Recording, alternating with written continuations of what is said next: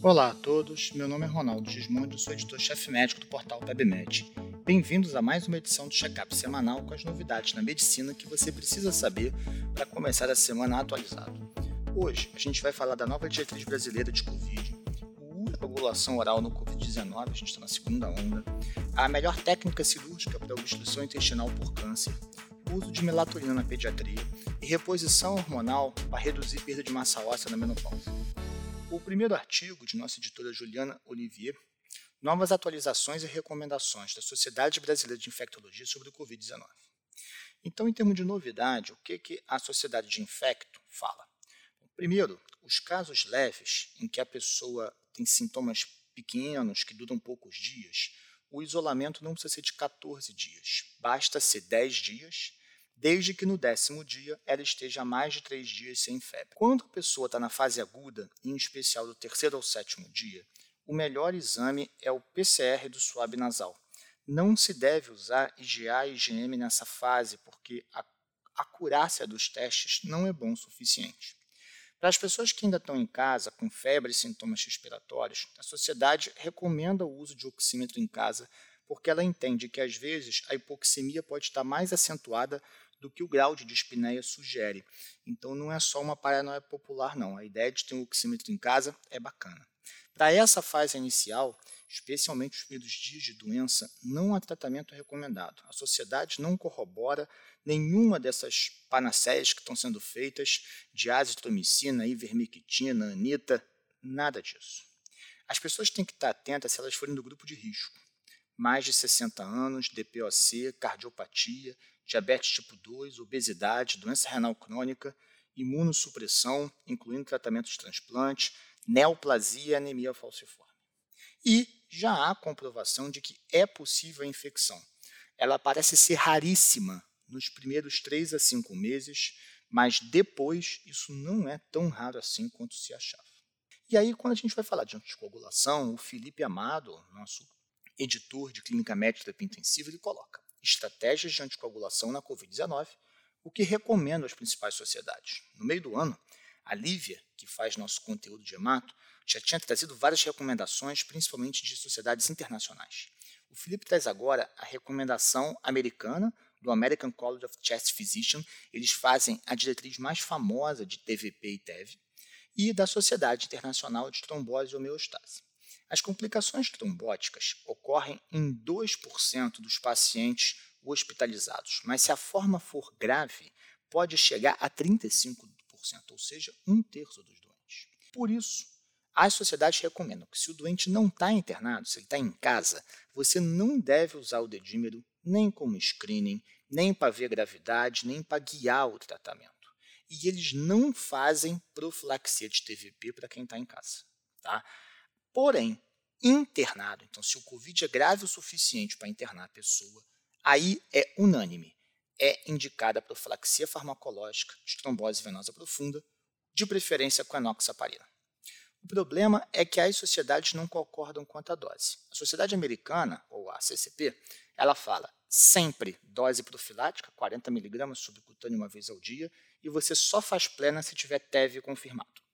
Já a Sociedade Internacional de Trombose e Homeostase, ela admite que a dose profilática seja 1 mg quilo dia, da 60 a 80 aí da enoxaparina, nos doentes com fator de risco para TVP, mais que 65 anos, forma grave do COVID, neoplasia, episódio prévio de TEV, trombofilia conhecida, imobilidade total ou um dedímero elevado. Por outro lado, essa sociedade internacional mas não americana, fala: se você usou essa dose mais alta, você pode estender a profilaxia pós-alta e aí você pode usar um DOAC por 14 a 30 dias. Na terceira reportagem, o Felipe Victor fala: conduta em obstrução intestinal por neoplasia. O que, que o Felipe fala para a gente? Ele traz dois artigos legais. Um é um artigo que tenta estudar o uso de uma prótese endoluminal e comparar isso com o estômago foram apenas 140 pacientes e de que não houve vantagem de uma em relação à outra. Então, em alguns lugares, principalmente quando é mais distal a obstrução, existe essa opção da prótese, né, da endoprótese, para tentar manter a patência do intestino, menos invasivo. O outro estudo que ele trouxe, muito legal, é um estudo observacional com 2 mil pacientes. E eles compararam doentes em que, quando obstruídos, fizeram ressecção primária do tumor e um outro grupo que fez um estoma descompressivo e a cirurgia no segundo tempo. Né? Essa cirurgia do estoma descompressivo operar no segundo tempo era muito usada no passado, caiu em desuso há uns 10 anos atrás e agora volta à força. E esse estudo, mas lembra, ele não é um ensaio clínico, tá? Ele é um estudo observacional, pode ter viés.